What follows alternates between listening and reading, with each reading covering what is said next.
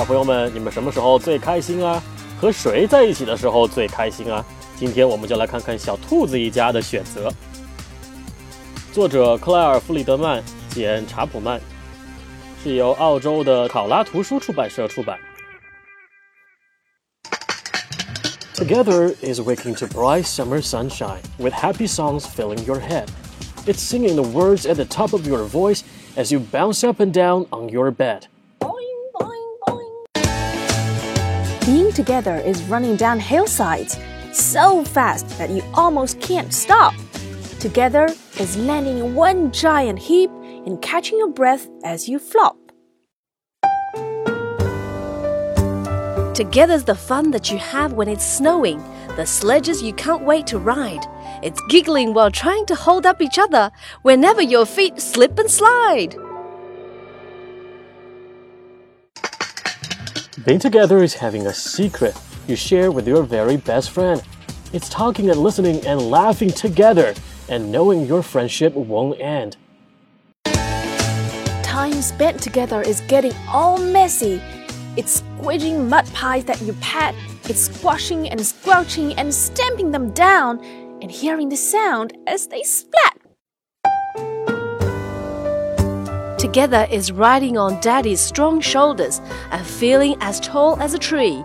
It's going exploring and having adventures and sharing new things that you see.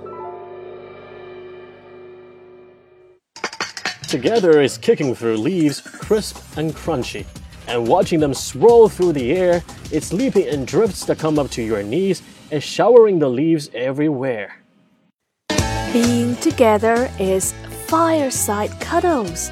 It's magical stories we share. It's hearing the rain pitter pat on the windows, squish squashed in our favorite chair. Together is searching in seaweedy rock pools, then catching a crab in your hand. It's squealing as cold waves rush over your feet and wiggling your toes in the sand. Sometimes together is just being quiet. Like gazing at clouds in the sky, it's seeing the shapes and the patterns they make and counting them as they flow by.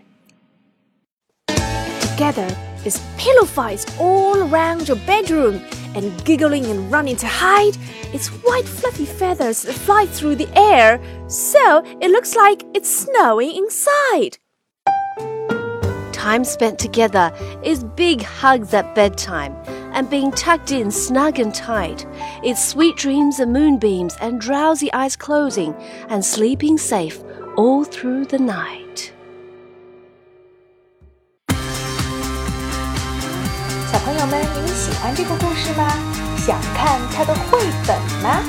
可以让爸爸妈妈关注我们的微信公众平台， 鲁鲁兔姐姐定期会抽奖送出绘本哦，而且还会有鲁鲁兔姐姐的签名。微信公众平台“鲁鲁兔儿童频道”，鲁迅的鲁，兔子的兔哦。